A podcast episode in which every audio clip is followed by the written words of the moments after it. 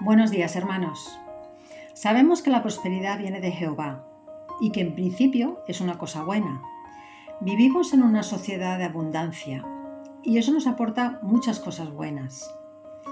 El fallo es estar enamorados de esa prosperidad y no ver a Dios como el creador de todas estas cosas. Él debería de ser nuestro apoyo y no la prosperidad en sí.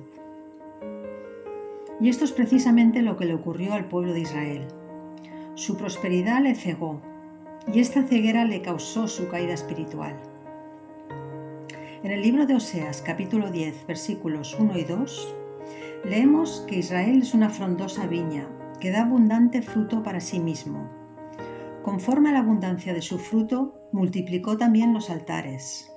Conforme a la bondad de su tierra, aumentaron sus ídolos. Está dividido su corazón. Ahora serán hallados culpables, y Jehová demolerá sus altares y destruirá sus ídolos. El profeta Oseas compara a Israel con una frondosa viña que en principio debería dar muchos frutos espirituales, pero que según crecía su bienestar y su fortuna, se dedicaba a multiplicar sus ídolos. Los israelitas estaban tan acomodados y tan cegados con su prosperidad que desplazaron a Dios. Se volvieron orgullosos de su crecimiento económico y se olvidaron de que Dios es el que les había dado esa prosperidad. De hecho, el texto dice que cuanto más prosperaban, más ídolos crearon. Tenían el corazón dividido porque querían alabar a Dios y a sus ídolos a la vez. Pero Dios no comparte su gloria con nada ni con nadie. Y lo que hizo fue apartarse del pueblo de Israel. Jehová acabó destruyendo sus altares y sus ídolos, pero además el pueblo de Israel perdió toda su prosperidad.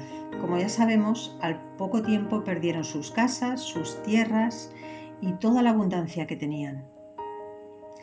Cuando Dios nos bendice y nos rodea de prosperidad, ya sea trabajo, casa, familia, debemos mantener los ojos en Él y no en esas bendiciones. Hay que disfrutar de esas bendiciones todos los días, pero teniendo claro que vienen de Él y solo de Él. Así evitaremos caer en la trampa de pensar que son nuestros propios logros. Evitaremos caer en el pecado del orgullo si entendemos que todo viene de Dios debemos tener cuidado de no aferrarnos a personas, ideas o cosas de este mundo. Es mejor confiar en la provisión de Dios y no empeñarnos en procurar alguna otra forma de seguridad. Es fácil caer rendidos ante la, prosperidad y abundancia que nos rodea, igual que hizo el pueblo de Israel. La prosperidad a veces nos ciega y nos impide ver a Dios. Es como si hubiera una cortina gruesa entre nosotros y Dios, parecido al velo del templo que separaba a Dios de su pueblo. La cortina nos ciega, hace de barrera y nos impide ver a nuestro Padre Celestial. Cualquier cosa a la cual nos aferramos es un ídolo para nosotros, ya sea dinero, talentos, familia. Debemos tener claro que cuanto más nos aferramos a algo, o cuanto más nos apoyemos en algo, lo más seguro es que lo perdamos. Lo perderemos porque Dios nos ama demasiado y no va a dejar que nos apartemos de Él. Él no va a permitir que tengamos nociones de autosuficiencia. Él no va a permitir que sigamos detrás de la cortina, cegados y confiando en un ídolo en vez de confiar en Él.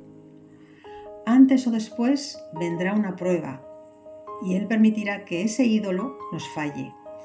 Y entonces nos daremos cuenta, caerá la cortina de nuestros ojos y volveremos a ver que Él sigue ahí, el Dios eterno y soberano. Entenderemos que Él siempre estuvo ahí, esperándonos pacientemente a que abriésemos los ojos. Nos volverá a revelar su verdad una y otra vez, porque caemos en esto miles de veces, hermanos. Pero Dios no se da por vencido con nosotros.